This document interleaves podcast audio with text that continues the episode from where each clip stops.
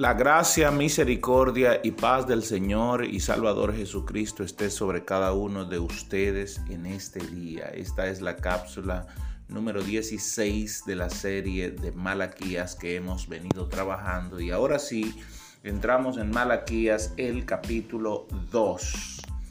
Miren una cosa aquí muy sumamente importante, muy, muy, muy importante. Y es la acusación que Dios hace eh, en Malaquías capítulo 2 y lo primero que hace es llamar la atención del sacerdocio y en este caso sería trayendo esto a, la actualidad sería de los ministros de los ministros de, la gracia, de los ministros, de, de los que se supone que son administradores de los misterios de Dios. Una vez más, tengo que recordar esto porque aunque la palabra de Dios dice que, Primera de Corintios capítulo 4, dice que eh, los hombres deben tenernos como siervos de Cristo, número uno, y número dos, como administradores de los misterios de Dios.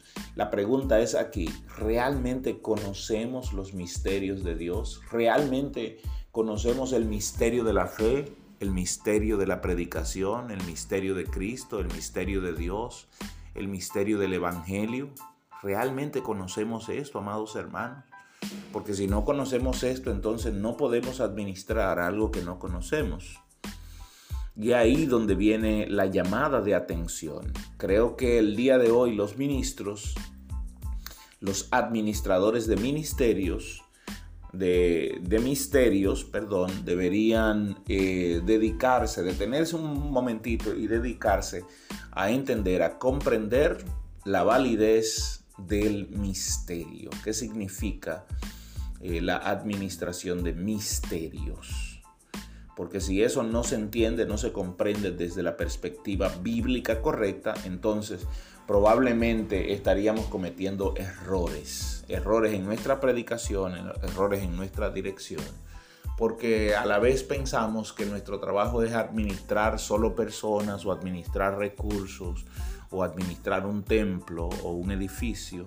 Y no, eh, la mayor, la mayor, el mayor peso en la administración aquí de un ministro del Señor es administrar los misterios de Dios.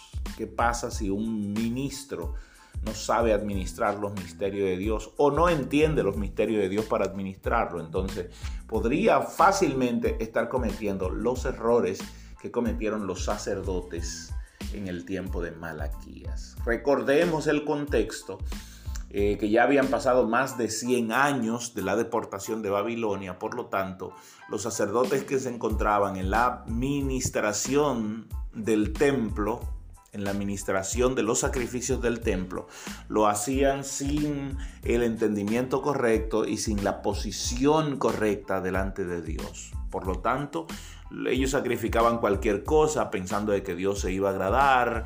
Eh, hacían las cosas de manera medalaganaria, como sucede muchas veces hoy. Predicamos porque en el culto hay que predicar. Eh, cantamos porque en el culto hay que cantar. Se ofrenda porque en el servicio hay que ofrendar pero no se tiene en el corazón lo que se está haciendo. Y a veces perdemos el, norte de qué es lo que hacemos y para quién lo hacemos. Y cuando se pierde ese norte, entonces sí entramos en un problema bastante serio, porque lo que hacemos lo hacemos como hábito y no como debería ser en la escritura, como lo demanda la escritura. Fíjense la, acusación de parte de, Dios aquí por boca de Malaquía a los sacerdotes en el capítulo 2. Ahora pues, oh sacerdotes, para vosotros es este mandamiento. ¿Y cuál es el mandamiento?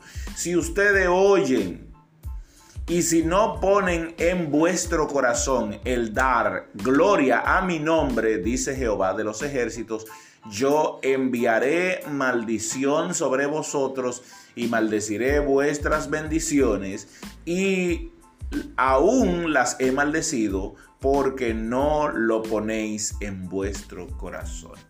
Es importante aquí primero entender el tema de la maldición, amados hermanos, porque una de las cosas que realmente en la palabra de Dios, eh, eh, recuerde que hay una traducción aquí y que la traducción, aunque se traduce como maldición, la palabra es merá. Y merá básicamente lo que quiere decir es eh, hacer que las cosas no produzcan. Y es lo que el hombre ve como mal, ¿ok? Cuando se usa la palabra merá uh, en, el, en, el, eh, en el hebreo, entonces lo que quiere decir es voy a pedirle a las cosas que no produzcan. Entonces, viéndolo desde esta perspectiva, lo que está diciendo, si ustedes oyen y no ponen en su corazón mi nombre, así ha dicho Jehová, yo haré que las cosas no produzcan sobre ustedes. Ahí está que las cosas no produzcan, no de manera natural, no den lo que naturalmente fueron enviadas a dar. Y va a ser sobre ustedes. Y voy a hacer que sus bendiciones no produzcan. Que lo que se supone que ustedes hacen para bendición no produzcan.